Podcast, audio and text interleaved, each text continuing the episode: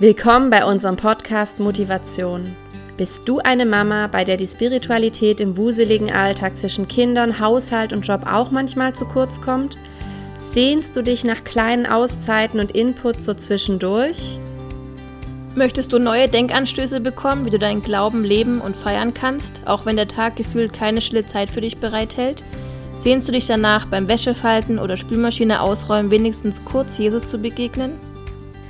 Dann bist du hier genau richtig. Wie schön, dass du uns gefunden hast. Wir sind Sonja und Franziska, beide Mamas, und wir lieben es, unseren Glauben im Alltag zu leben und an unsere Kinder weiterzugeben.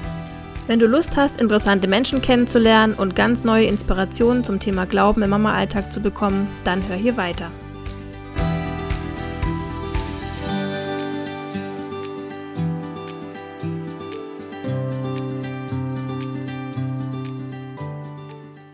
Wir sind heute wieder zusammen und haben diesmal sogar ein Paar. Das ist äh, Premiere, dass zwei im Podcast vorkommen. Zwei Gäste, lieber Daniel, liebe Christiane Terner. Schön, dass ihr dabei seid. Vielen Dank für die Einladung. Danke. Sehr gerne. Genau, ich stelle euch kurz vor, ihr seid verheiratet, habt zwei gemeinsame Kinder und noch zwei erwachsene Töchter aus Daniels erster Ehe. Ähm, ihr wohnt in der Nähe oder bei Hamburg. Christiane, du bist gelernte Hebamme und den Daniel äh, habe ich vorhin nochmal geguckt, als was er sich so ausgibt als Macher und Gründer. äh, Finde ich sehr cool, das passt auf jeden Fall. Und unter Reden machen Terner ähm, kann man da mehr dazu lesen. Kann man das so stehen lassen, Daniel, oder würdest du da noch was hinzufügen? Nein, ist so wunderbar. Perfekt. Allrounder, gell? Genau, sehr cool. ja, und mit den Burners, die ja auch vielleicht ein paar kennen, der Tobi war auch schon bei uns im Podcast, habt ihr zusammen ein Beziehungstool, das OKR für Paare, wo ihr auch Kurse gebt. Da gehen wir später nochmal drauf ein. Das macht ihr zusammen und rockt da ganz viel. Das ist richtig cool. Genau, wir wollen uns aber erstmal auf eure Beziehung konzentrieren. Ähm, wir wollen ja verschiedene Perspektiven ähm, in diesem Monat auf Ehe geben und ihr seid eine Patchwork-Familie.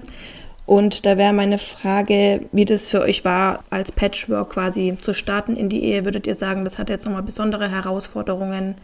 Oder wie hat sich das für euch angefühlt und entwickelt? Also ob es besonders anders war, kann ja wahrscheinlich nur ich beantworten, weil Nane kennt ja nichts anderes. Mhm. Ähm, ich kenne natürlich mal in eine Ehe starten, ohne dass es Patchwork ist, weil ich ja schon mal eine hatte. Mhm. Und auf der anderen Seite war ich da ja viel jünger und alles, von daher ist es schwer. Es hat besondere Herausforderungen. Mhm. Ja. Genau, weil es ist so, dass ich habe eben nicht nur Daniel kennengelernt, sondern da waren einfach auch gleich zwei Töchter mit da. Mhm. Das heißt, wir hatten, wir kennen quasi Beziehung ohne Kinder, kennen wir nicht. Mhm. Und ihr hattet jetzt vor kurzem auch ein Jubiläum. Wie lange seid ihr jetzt verheiratet? 15 Jahre. Uh, sehr cool. Schön. Ja. Noch zehn Jahre bis zur Silberhochzeit. Stimmt. das geht bestimmt schnell rum, auf jeden Fall. Ja, Wie cool. lange seid ihr denn verheiratet, wenn man fragen darf? Ähm, habt ihr 2006 geheiratet dann? Sieben. Januar 2000. Sieben. Ah, aber wir haben 2006, dann wären es nämlich schon 16 Jahre. Ich ah, blicke ja. immer nicht so durch. Ja, genau. Naja. Was habt ihr denn für Tipps oder gibt es Tipps, die ihr sagt, das hätten wir vielleicht vorher gerne gewusst oder das können wir anderen ans Herz legen, das hat euch gut getan, wie sowas, so eine Konstellation gut funktionieren kann. Also, ja, fang du an. also ich glaube, wenn mir vorher jemand gesagt hätte, wie es dann in der Realität wird, ist vielleicht hart, weiß ich nicht, ob ich es gemacht hätte. Ähm, mhm.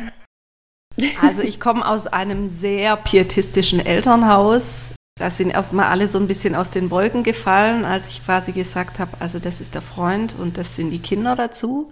Mhm. Ähm, das war natürlich insofern irgendwie eine Herausforderung. Ja, also ob es Tipps irgendwie gibt. Ja, also für uns war ein Punkt zum Beispiel, gerade jetzt aus deiner Familie kam so ein bisschen die Frage, wirst du jemals Nummer eins sein? Bei dem mhm. Daniel. Und für uns war da, glaube ich, so ein super Werkzeug zu unterscheiden zwischen meinem Vaterherz und meinem Beziehungspartnerherz sozusagen. Und mhm. zu sagen, es darf gar keine Konkurrenz geben zwischen den beiden, sondern es sind zwei verschiedene Arten von Liebe. Und natürlich ist es auf der Theorieebene dann einfach, sagen, in der Beziehung wirst du bei mir immer Nummer eins sein. Und wenn es um Kinder geht, werden die Kinder Nummer eins sein.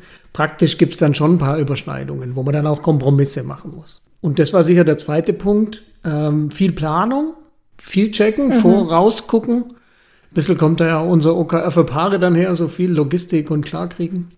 Und mhm. der dritte Punkt war, glaube ich, auch da die Rollen den Kindern gegenüber klar zu machen. Also es war nie irgendwie ein Punkt, dass na, eine Mutterersatz oder sowas oder Tante oder sowas komisches, sondern da einfach mhm. schon mal Klarheit zu machen. Hey, wir sind so eine Art WG, haben wir am Anfang immer gesagt dann. Mhm. Ähm, weil die kamen ja dann irgendwann relativ zügig zu uns, als unsere beiden Kinder geboren sind. Also Nane mhm. sagt immer, sie hat in zwei Jahren vier Kinder gekriegt, weil als wir unsere zwei gekriegt haben, sind in der Zeit auch die beiden Großen gekommen. Mhm. Aber die vier Kids quasi verstehen sich gut. Ja, also das ist mega, das würde ich schon so sagen. Also mhm. vor allem die Großen haben am Anfang immer sehr betont, ähm, Patchwork-Familie und Halbgeschwister und mhm. so, das war immer irgendwie großes Thema und heute ist es überhaupt kein Thema mehr. Also wir ähm, sind irgendwie Familie und die vier Geschwister, das ist wie Arsch auf Eimer, sage ich immer. Also ähm, das ja, jetzt waren irgendwie wieder alle da. Es ist oft so dann beim Essen, dann gucken Daniel und ich uns an, weil die vier so untereinander hat man fast schon so mhm. den Eindruck, da gibt schon so Blicke, wo die sich irgendwie blind verstehen und ähm, mhm. wo man wirklich weiß, jeder wird für den anderen einstehen und natürlich ist es ein, eine Altersspanne, ja. Der Jüngste mhm. ist elf, die Älteste 28. Aber trotzdem, wenn es darum geht, dass sie zu viert irgendwie hinstehen, dann ist es keine Frage. Mhm. Wäre vielleicht auch noch ein Tipp. Also es war für uns völlig klar, solange die sagen wollten, die beiden Großen, das sind meine Halbgeschwister, war das völlig okay, sie drin zu mhm. bestärken. Ja, es sind deine mhm. Halbgeschwister. Und nicht mhm. zu sagen, wir sind doch alle Friede, Freude, Eierkuchen, ja, wir sind mhm. doch alle gleich. Umgekehrt bei den Kleinen gab es die Phasen auch. Ähm, die, am Anfang haben die ja, klar, das sind halt die Großen. Irgendwann kam die Phase, wo dann das schon ein Thema war. Das sind meine Halbschwestern. Und jetzt ist es wieder vorbei. Wir haben jetzt gerade so eine witzige Situation heute gehabt. Rocky ist heute bei der Schule angemeldet worden und der hat halt gefragt, und äh, wie viele Geschwister hast du? Und da war er so unsicher, weil er dachte, in diesem förmlichen mhm. Umfeld okay. müsste er jetzt sagen, er hat zwei Halbgeschwistern. Da muss er es ganz korrekt so, sagen. Genau. Aber sonst war das, sind die zu viert einfach. Mhm. Voll schön. Und ich das glaube, ich voll das, ermutigend. Ja, mhm. ich glaube, das ist jetzt vielleicht auch, wenn man so rückblickend irgendwie da drauf schaut, finde ich so so schwer zu sagen, ähm, was hätte man irgendwie anders gemacht, weil es gab mhm. natürlich schwierige Zeiten und viele Tränen und Zweifeln und Hadern und so. Aber das jetzt zu sehen, was da draus geworden ist und wirklich zu sagen, das ist Familie, also im, im, im weitesten Sinne, was, was immer dieser Begriff bedeutet, glaube ich, würden alle sagen, wir sind Familie, so wie wir zusammengestellt sind, egal wie wenig oder wie viel blutsverwandt wir sind. Und mhm. das finde ich ist natürlich das Schöne und das, was jetzt ähm, da gewachsen ist, ja. Letzter Satz dazu. Die äh, Nanes Eltern, das pietistische Elternhaus. Also mhm. Nanes Mama ist schon gestorben, aber das war keine Frage. Und beim Charlie auch, der Opa jetzt, der hat zwei Enkel mehr. Die werden eiskalt mhm. als Mitenkel mitgezählt. Also es hat ausgestrahlt mhm. auf die ganze Familie, auch die mhm. Geschwister von Nane. Die zwei Großen gehören ganz normal dazu. Mhm. Ja, voll schön. Das ist bestimmt nicht selbstverständlich, aber das tut natürlich allen gut, wenn sie da so auch willkommen geheißen werden. Voll schön. Welche Rolle spielt da euer Glauben in eurer Ehe, aber auch in der Beziehung zu euren Kindern? Also für die spannende Phase war das immer ein Punkt zu sagen, wir haben es nicht in der Hand. Ähm, Gerade auch dieses und äh, zu nichts zwingen, die Kinder auch Freiheit lassen. Ähm, das Ende festhalten war immer so ein, so ein Satz von uns. Wir müssen am Ende und bis dorthin die Liebe durchhalten, zu nichts zwingen. Und das sind natürlich schon Dinge, die aus unserem Glauben auch kommen, zu sagen, hey, am Ende ist alles Gnade und ähm, dafür beten und einfach auch sich bemühen, drum möglichst sag mal, nicht so viel falsch zu machen und gleichzeitig mhm. aber auch nicht erstarren in Dinge, zu sagen, ich traue mich gar nichts, sondern wenn mal was schief geht, kann ich es ja auch wieder abgeben. Äh, ich glaube, das war eine gute, für mich undenkbar, das ohne Glauben zu machen. Ja, würde ich so, so unterstreichen. Mhm. Und jetzt ist es schon so, also wir, wir leben unseren Glauben und ja, unsere Tochter, die wird jetzt 14 und äh, im Mai konfirmiert. Mhm. Sag mal, da wechselt sich das jetzt natürlich auch von diesem Kinderglauben zum eigenen Glauben und ja, jetzt auch zu sagen, hey, wir haben dir Dinge mit auf den Weg gegeben und haben ein Stück weit auch gesagt, wie wir es wollen und was weiß ich, gehen gemeinsam in die Kirche und so weiter. Und jetzt geht es zunehmend dahin zu sagen, wie möchtest du das für dich leben? Mhm. Wir können dir sagen, was unsere Erfahrungen damit sind und wie wir es gut gemacht haben und wir können es dir vorleben, wie wir glauben, dass es richtig ist und du kannst jederzeit kommen und die Fragen stellen, die du hast, aber du musst es für dich rausfinden. Mhm. Weil ich also, glaube dass man da halt wirklich die Kontrolle dann abgibt auch, gell? Das ist ja schon so ein bewusstes auch die Kontrolle loslassen und sich zu sagen, ich habe letzten Endes auch die Kontrolle darüber nicht. Man gibt eben das mit, wie du es gerade gesagt hast, was man mitgeben kann und am Ende muss man es abgeben. Oder würdest du das auch so sagen, dass man da so bewusst versucht loszulassen? Ja, würde ich auch sagen. Und ich glaube aus meiner Erfahrung raus mit meinem pietistischen Elternhaus, ich konnte lang nicht loslassen. Also mhm. für mich war dieses äh, natürlich auf der einen Seite von, von meinem Elternhaus kam das quasi irgendwie geschiedener Mann mit Kindern. Er war ja nun denn da noch gar nicht geschieden, als wir uns kennengelernt haben, also quasi doppelt prekär. Habe ich gemerkt, es hat auch mich selber in so eine ähm, Glaubenskrise, würde ich jetzt sagen, ist zu viel äh, gesagt, aber schon hat auch nochmal mich und meinen Glauben hinterfragen lassen und zu sagen, was ist denn eigentlich meine Überzeugung und nicht nur das, was ich von meinen Eltern übernommen habe. Und da mhm. glaube ich, das ist mir lange nicht gelungen. Also ich meine, ich war 24, als wir uns ähm, kennengelernt haben. Das ist schon, also spät, würde ich sagen. Aber dann, aber dann schnell. Also bei, für die Kinder würde ich, für mich der prägende Satz war, solange, bis deine Kinder 13 sind, rede mit ihnen über Gott. Und wenn sie 13 sind, rede mit Gott über deine Kinder. Und das ist so eine, so eine Ding, so eine prägende merken. Erfahrung, dass man dann, irgendwann muss man es dann lassen und sie mm. ihren Weg gehen lassen. Ja. Und jetzt, ja. meine zweitälteste studiert jetzt Theologie, sag ich mal. Das, mhm. find, das heißt noch nichts. Aber wer sie dann kennt, Aber weiß, immerhin. was heißt, genau. Krass, und, ja. Ähm, da muss man ja schon auch interessiert sein und auch Fragen haben, sage ich mal, denen man auf den Grund gehen will. Finde ich echt mhm. toll. Was ich noch dachte, in unserer Ehe, das ist tatsächlich ein Punkt, wie unser Glaube so, wir sind so unterschiedlich, glaube ich, auch von dem, wie wir glauben. Wir machen gern Musik, also Musik ist ein Zugang. Mhm. Wir haben auch manchmal früher zusammen Musik gemacht, noch in Rudesheim. Ähm, hier machen wir es jetzt selten und hören so schon unterschiedliche, für mich zum Beispiel Podcasts hören, ist für mich so ein Glaubensding, ja, und suchen da tatsächlich auch immer wieder nach dem, wie wir gemeinsam irgendwie so glauben, wir sind so keine unterschiedliche Aufsteher, ich stehe eher ungern früh auf und so. Also das sind wir immer noch auf der Suche. Haben gerade jetzt wieder ein äh, Andachtsbuch angefangen, miteinander abends kurz zu lesen und Abschluss zu machen. Das ist gut. Das passt ja auch gerade zu unseren Themen, gell, Sonja? Gerade ja. heute hatten wir ähm, einen Post bei unserem Instagram-Kanal, wo es eben darum geht, dass man sich wirklich bewusst Zeit für den Partner nimmt. Und wenn das eben einmal im Monat ist, deswegen Andachtsbuch finde ich auch äh, voll den guten Tipp eigentlich. Das können wir gleich aufnehmen, Sonja, in unser Programm. ähm, da muss man sich ja auch nicht viel Zeit nehmen. Da reichen ja auch 10 bis 15 Minuten. Aber Hauptsache, man hat sich einfach mal zusammengesetzt und irgendwie auch das Herz geöffnet, sodass der andere ein bisschen weiß, was in einem vorgeht. Finde ich voll den guten Input. Mhm. Oder eben ja. gemeinsam vor Gott zu treten, ne? mit, nicht nur mit Problemen, ja. sondern auch eben zu sagen, so hey, wir stehen hier als Paar vor dir und ja. beten für die Kinder zum Beispiel, weil sie jetzt langsam über 13 sind. ja. Ja, ich würde voll gern noch was fragen. Das kommt mir gerade so. Ähm, ich habe ja am Anfang ähm, euch erzählt, dass ich jetzt auch seit einiger Zeit alleinerziehend bin. Und bei mir war es so, dass das am Anfang, als ich halt gemerkt habe, ich kann diese Ehe einfach nicht halten.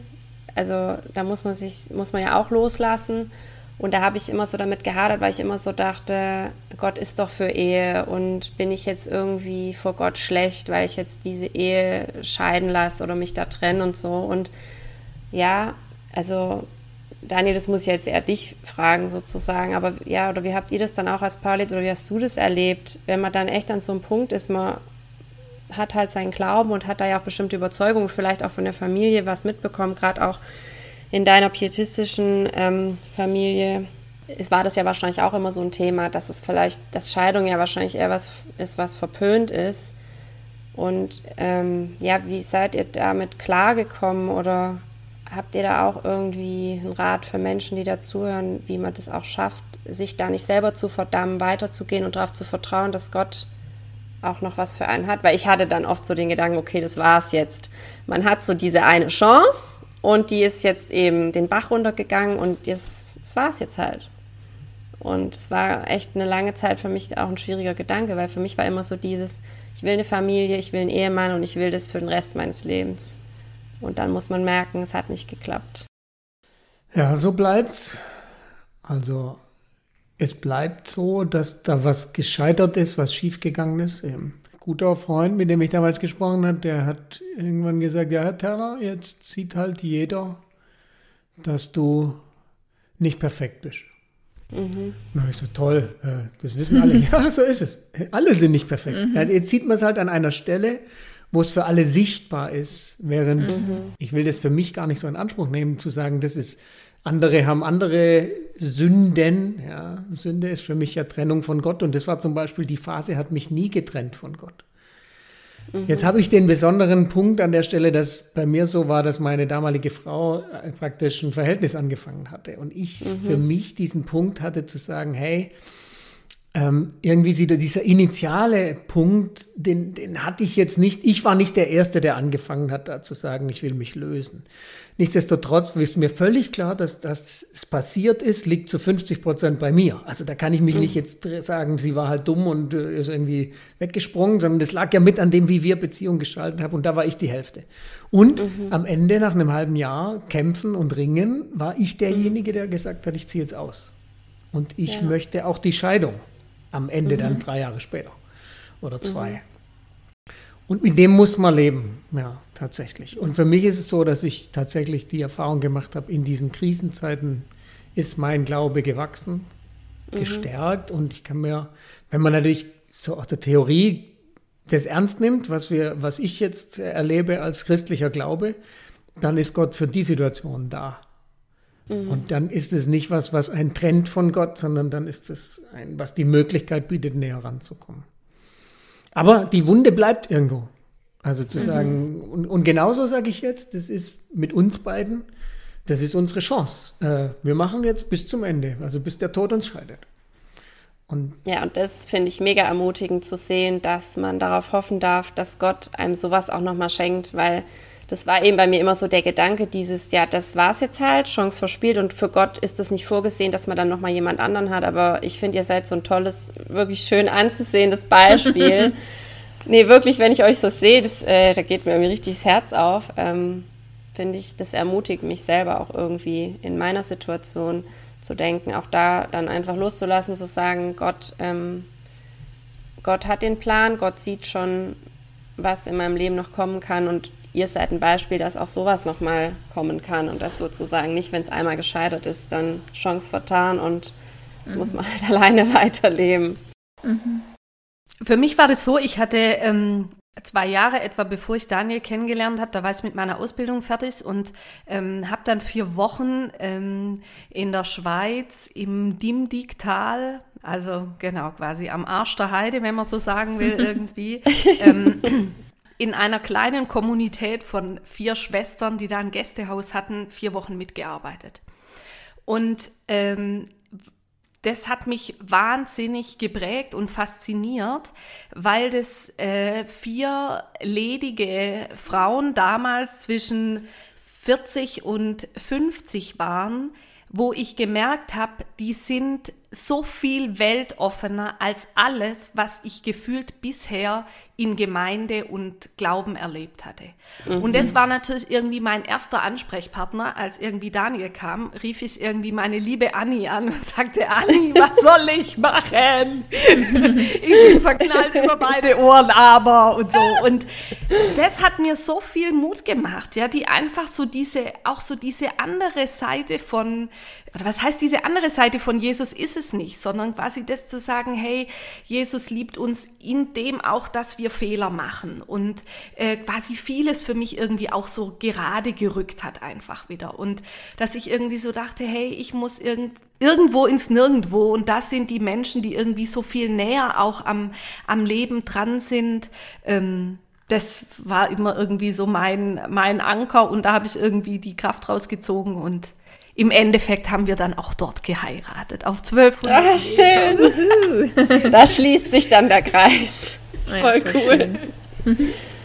Cool, hey, vielen Dank für diese persönlichen Einblicke auch, dass ihr da so offen seid, voll wertvoll. Ich wollte noch fragen, wie habt ihr denn dann euren eigenen Drive so gefunden und was haben euch da auch die OKRs geholfen? Vielleicht könnt ihr dazu auch was sagen, was die OKRs sind. Das ist ja für euch nicht nur ein Tool und Kurs, sondern ihr macht es ja auch wirklich persönlich. Ähm, vielleicht könnt ihr dazu ein bisschen was sagen noch. Also mit, mit Patchwork oder mit zwei Kindern war es von Anfang an klar, dass wir quasi immer planen müssen. Das hat Daniel ja irgendwie auch schon gesagt. Und eigentlich war es auch immer so ein bisschen, dass wir das Jahr planen mussten, weil es ging natürlich immer darum, an welchem Wochenende sind die Kinder irgendwie da und vor allem, wie ist es in den Ferien geregelt, wer darf irgendwie wann mit den Kindern in Urlaub und daraus natürlich auch resultierend, wann haben wir irgendwie Zeit. Das heißt, unsere Beziehung war von Anfang an irgendwie darauf, ja, oder war Teil davon.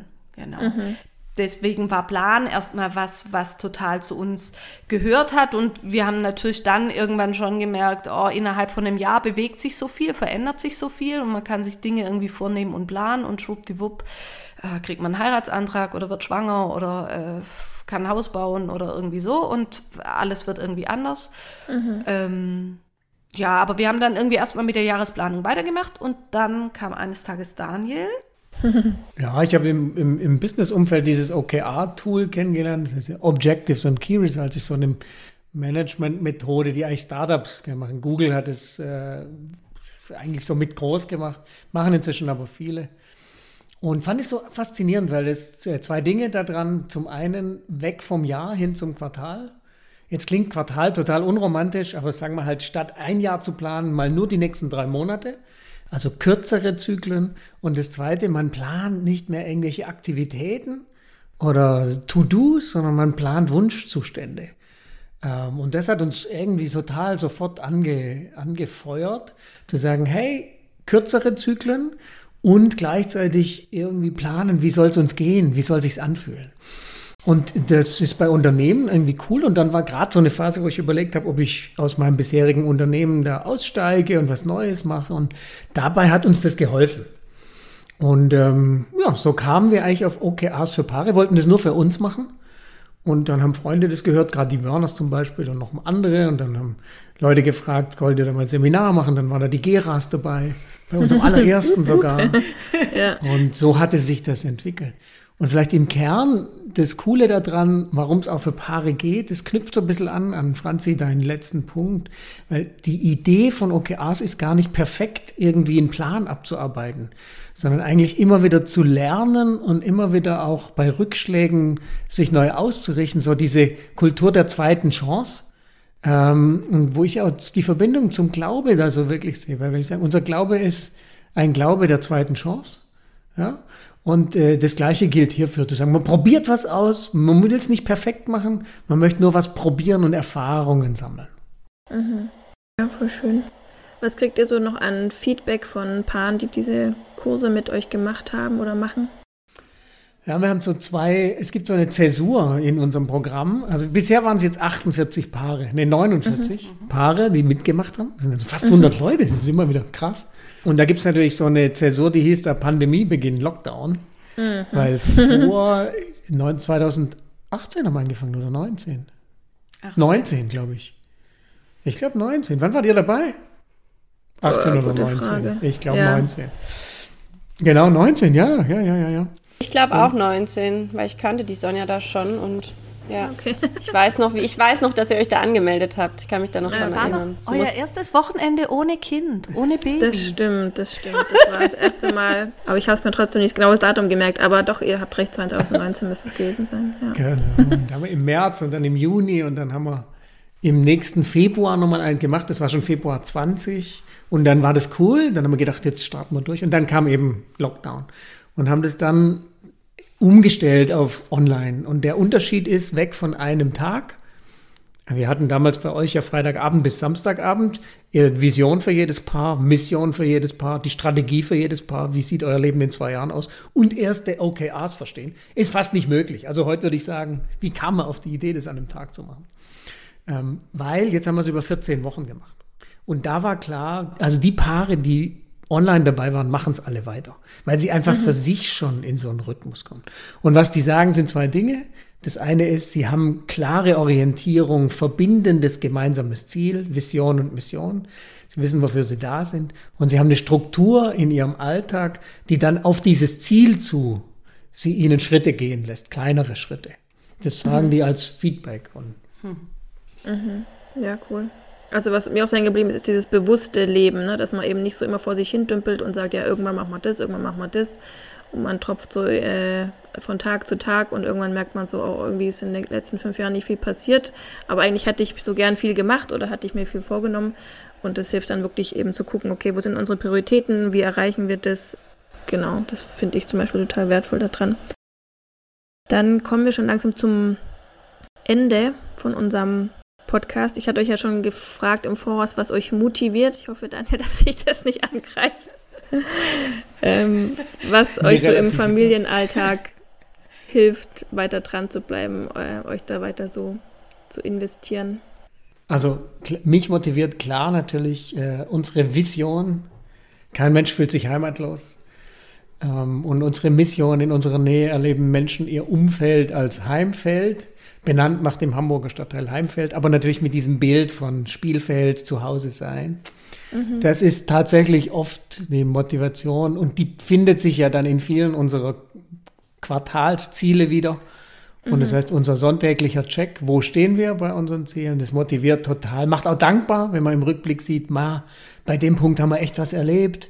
Wir hatten jetzt zum Beispiel so äh, das Thema Selbstständigkeit der Kinder und haben dann mhm. überlegt, jede Woche möchten wir ein Selbstständigkeitserlebnis mit den Kindern. Wo sind die einen Schritt weitergegangen? Das haben wir jede Woche rückblickend gemacht. Und wenn man da sieht, Mensch, das klappt nicht immer, aber wenn man das Augenmerk drauf richtet, bewegt sich da was. Das motiviert äh, total. Mhm. Schön. Und wo, oder Christiane, wolltest du noch was ergänzen? Nee, das hast du jetzt so schön gesagt. das lassen wir einfach so stehen. Schön. Wo kann man euch denn finden oder noch mehr von euch hören, wenn man ähm, Lust darauf hat? Ich weiß, dass es auch einen Podcast gibt oder gab. Ich weiß gar nicht, ob ihr den noch weiter macht. Dann vielleicht magst du dazu noch kurz zwei Sätze sagen, weil es vielleicht auch ganz gut reinpasst. Vielleicht hat da noch jemand Interesse mit reinzuhören. Ja, tatsächlich haben wir vor bald drei Jahren jetzt angefangen, meine zwei großen Töchter und ich, wöchentlich uns eine Stunde zu unterhalten auf dem Podcast, wie es ihnen damals ging in der Trennungsphase. Da waren sie sechs und neun. Mhm. Ähm, und wie haben sie das verarbeitet? Äh, der Podcast heißt Einschneidende Happenings. Okay, ein bescheuerter Name, aber das ist ja manchmal so. Und wir haben dann, glaube ich, 95 Folgen gemacht äh, Ach, und haben dann okay. letzten Sommer wow. aufgehört. Mhm. Ähm, aber das war ein Mega-Erlebnis. Für alles waren dann auch alle mal dabei. Äh, die Familie mhm. mal, so einzelne Freunde. Anni cool. zum Beispiel aus der Schweiz war mal mit dabei. Also, mhm. und haben, gab auch Feedback von Leuten, die es gehört haben und gesagt haben, es hilft ihnen dabei mal einfach so, die Stimme, für mich ja auch viele neue Erkenntnisse. Also einschneidende Happenings mhm. kann man noch hören, ist auf den üblichen Plattformen noch verfügbar. Und wir starten da gerade was Neues, aber das entsteht erst noch. Mhm. Cool, aber das nehmen wir auf jeden Fall mit, gespannt. Die, mit in die Shownotes, dann kann sich da jeder durchklicken. Voll cool. Und ansonsten seid ihr bei Insta noch sehr aktiv. Christian, vielleicht willst du da noch so einen Satz zu sagen oder kann man euch noch woanders finden? Ja, genau. Also auf Instagram, OKR für Paare. Und dann auf unserer Website. Genau. okr.jetzt. Da gibt es auch allerlei Infos und äh, wir haben jetzt gerade äh, seit, wie gesagt, 1. Februar das Programm nochmal neu aufgesetzt und starten mhm. da jetzt oder sind gestartet mit einer Masterclass, wo es quasi darum geht, ähm, das, was wir gelernt haben aus Live-Kursen und aus Online-Kursen weiterzuentwickeln und wollen ja da jetzt die Paare mindestens ein halbes Jahr begleiten quasi in diesem Prozess. Mhm. Und ja, das ist gerade ganz spannend, weil wir quasi für uns das so ein bisschen auch als neues Arbeitsfeld entdeckt haben und freuen uns über alle, die sich da mal irgendwie durchklicken und auch gerne mit mhm. uns mal äh, sprechen, was sie daran interessant finden und auch was sie ganz schräg finden, weil wir natürlich immer irgendwie weiter lernen wollen. Also ähm, das finden wir immer gut. Ja, schön. Toll. Dann das klingt echt gut. Wissen wir, wo wir euch weiter was von euch haben quasi. Vielen Dank auch für euren ganzen Einsatz ähm, in dem Bereich. Das bereichert sicherlich viele Beziehungen auch. Das ist richtig schön. Cool. Vielen, vielen Dank, dass ihr euch die Zeit genommen habt. Und Wir danken. Und ja, danke vielen euch Dank. Für euren motivierenden Einsatz. Ja, genau. Dann bis Wir bald mal wieder, uns. ihr Lieben. Ja. Macht's gut. Ja. Ciao. Bis bald. Ciao.